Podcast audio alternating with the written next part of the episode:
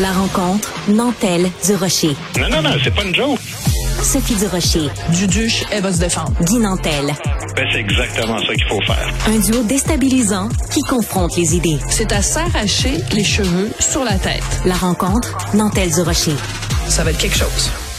Bonjour Guy, avant de rentrer dans le vif de ton sujet, je veux juste euh, t'applaudir comme précurseur parce que dans le journal de Montréal, journal de Québec de ce matin, il y a un texte de Cédric Bélanger qui parle de euh, ChatGPT qui dit à quel point ce logiciel-là dit absolument n'importe quoi que ce soit sur Céline Dion, sur Charlotte Cardin, sur Xavier Dolan, c'est rempli de niaiseries. Ils disent que Xavier Dolan est musicien et puis que Céline Dion a présenté des en tout cas c'est n'importe quoi. Donc tu es un précurseur sur les ondes de Cube Radio. Cube l'a dit avant tous les médias. toi, puis en plus, tu as démontré qu'il était woke à euh, ChatGPT. Alors, euh, bravo à toi. Tu veux nous parler d'un tout autre sujet aujourd'hui? Euh, je te laisse aller, puis je commence ça après. Ben écoute, semaine difficile au niveau de la justice. je voulais te parler de, de, la conclusion en fait de deux procès qu'il y a eu pour meurtre cette semaine. Une femme qui a tué sa fille 80 coups de couteau et un homme qui a tué sa femme 9 coups de couteau en plus de brûler son cadavre. Dans les deux cas, la justice a abandonné les accusations de meurtre au premier ou au deuxième degré pour homicide involontaire. Donc, normalement, 5 à 10 ans de prison et probablement libéré au bout de 2-3 ans. Tout ça sous prétexte que les tueurs étaient sous l'effet de la drogue au moment où ils ont commis leur meurtre. Et j'ai entendu le procureur de la couronne d'un des deux cas à la radio expliquer.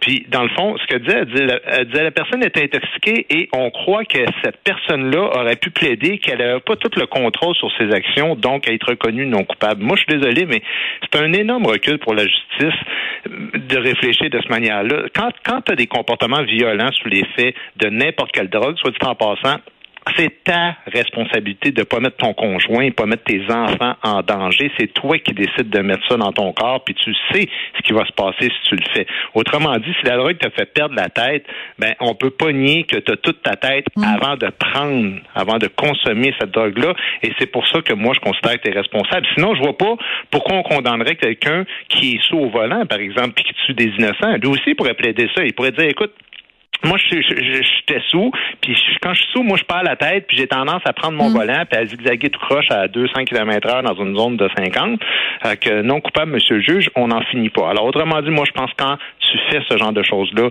t'es pas fou, tu connais la distinction entre le bien et le mal, et c'est le fait que tu consommes de la drogue qui te fait agir.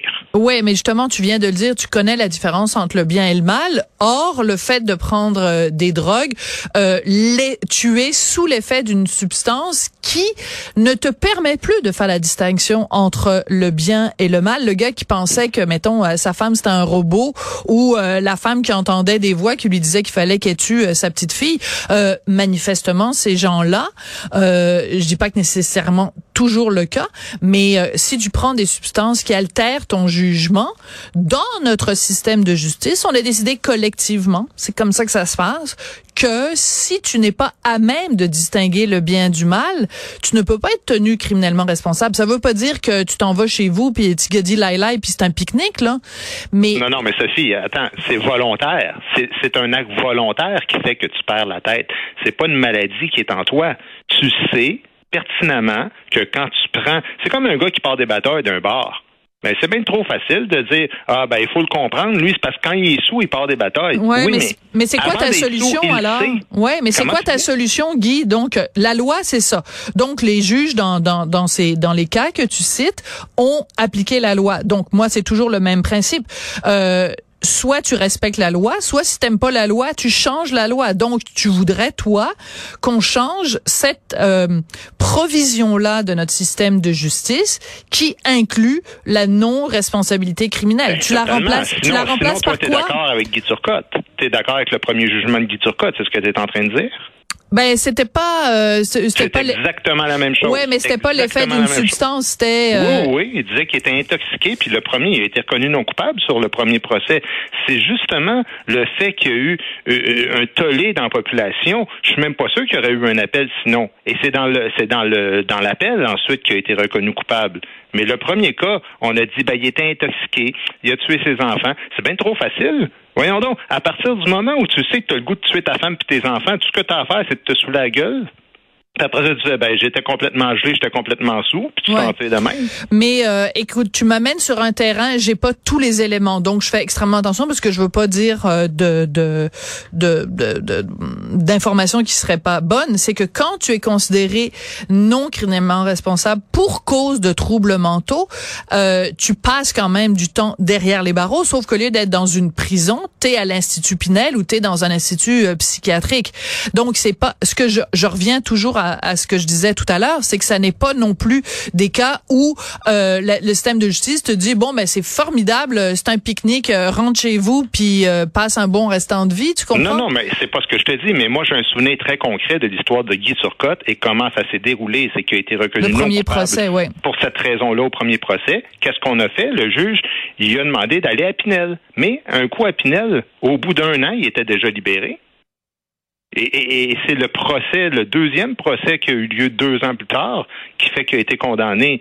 Mais tu sais, le bozo, là, qui, qui, qui, pensait que sa femme était un robot, là, puis qui a planté neuf coups de couteau dans, dans, dans le torse, puis qui a brûlé le cadavre après ça, ça sonne pas de cloche au système de justice, ça. Alors, qu'est-ce qu'on fait? C'est qu'on le condamne. Lui, il a eu huit ans de prison. Je te garantis que ce gars-là va être libre dans deux, trois ans, là, s'il se comporte correctement. Alors, à partir de ce moment-là, ce qu'on dit comme société, c'est si quelqu'un volontairement sait qu'il se comporte, et en, euh, soit dit en passant, cette personne-là, là, cet homme-là, il a été interpellé 13 oui. fois mais par ça, la police mais dans moi, les mois plus, qui ont précédé. Ouais. Moi, c'est plus là que je pensais que tu t'en allais. Très honnêtement, je pense, pour moi, le scandale, il est plus là. Euh, et dans le cas de la mère aussi, euh, les 80 coups de couteau, je veux juste dire ça, j'ai de la difficulté. Euh, c'était un cas où euh, elle, elle, c'était une consommatrice. Euh, la DPJ savait qu'elle consommait, ses, proches savaient qu'elle consommait. Tout le monde avait tiré la sonnette d'alarme et la société l'a échappé. Euh, dans le cas du gars euh, qui a tué sa conjointe, la même chose. Euh, à 13 reprises, la société est intervenue, puis ça n'a pas suffi à sonner des cloches. Moi, c'est beaucoup plus là-dessus que j'en ai. Ça veut pas dire que l'autre partie du débat est pas pertinente, mais c'est beaucoup plus ça qui me choque aujourd'hui. Ouais, ben moi je suis pas d'accord avec toi, Sophie, parce que la vraie personne ultimement responsable de ces actes, c'est la personne qui fait ça. Parce que c'est pas la première fois que tu prends un verre que tu te mets à tuer du monde. Tu sais que tu as des comportements tranquillement qui vont de pire en pire et qui sont tu consommes toujours plus et tu as des comportements toujours pires et la justice s'en mêle ça. Ultimement, le libre arbitre, c'est toi qui l'as. Et, et si t'es pas capable de prendre ta décision puis te dire écoute, faut que j'aille en queue, faut que j'arrête, faut que je fasse quelque chose, tu mets les gens de ton entourage qui sont vulnérables, ta femme puis tes enfants évidemment, euh, puis tu mets carrément en danger. Alors il faut que la justice à un moment donné fasse la distinction entre quelque chose qui est en toi, c'est-à-dire une maladie mentale, Mhm. et quelque chose qui n'existe pas en toi, cette maladie mentale-là, mais que tu provoques volontairement parce Que que, tu t'infliges à toi-même. la drogue, Ouais. sur l'alcool, que tu es prête à vivre après ça avec les conséquences. Puis la société dit, ben écoute, il y a eu, comment il appelle ça, une, une psychose toxique. Hein? Ouais, ouais. que, euh, psychose toxique, pour moi, ça n'existe pas. C'est-à-dire que tu fais quelque chose volontairement pour te, pour t'injecter une psychose dans le sang.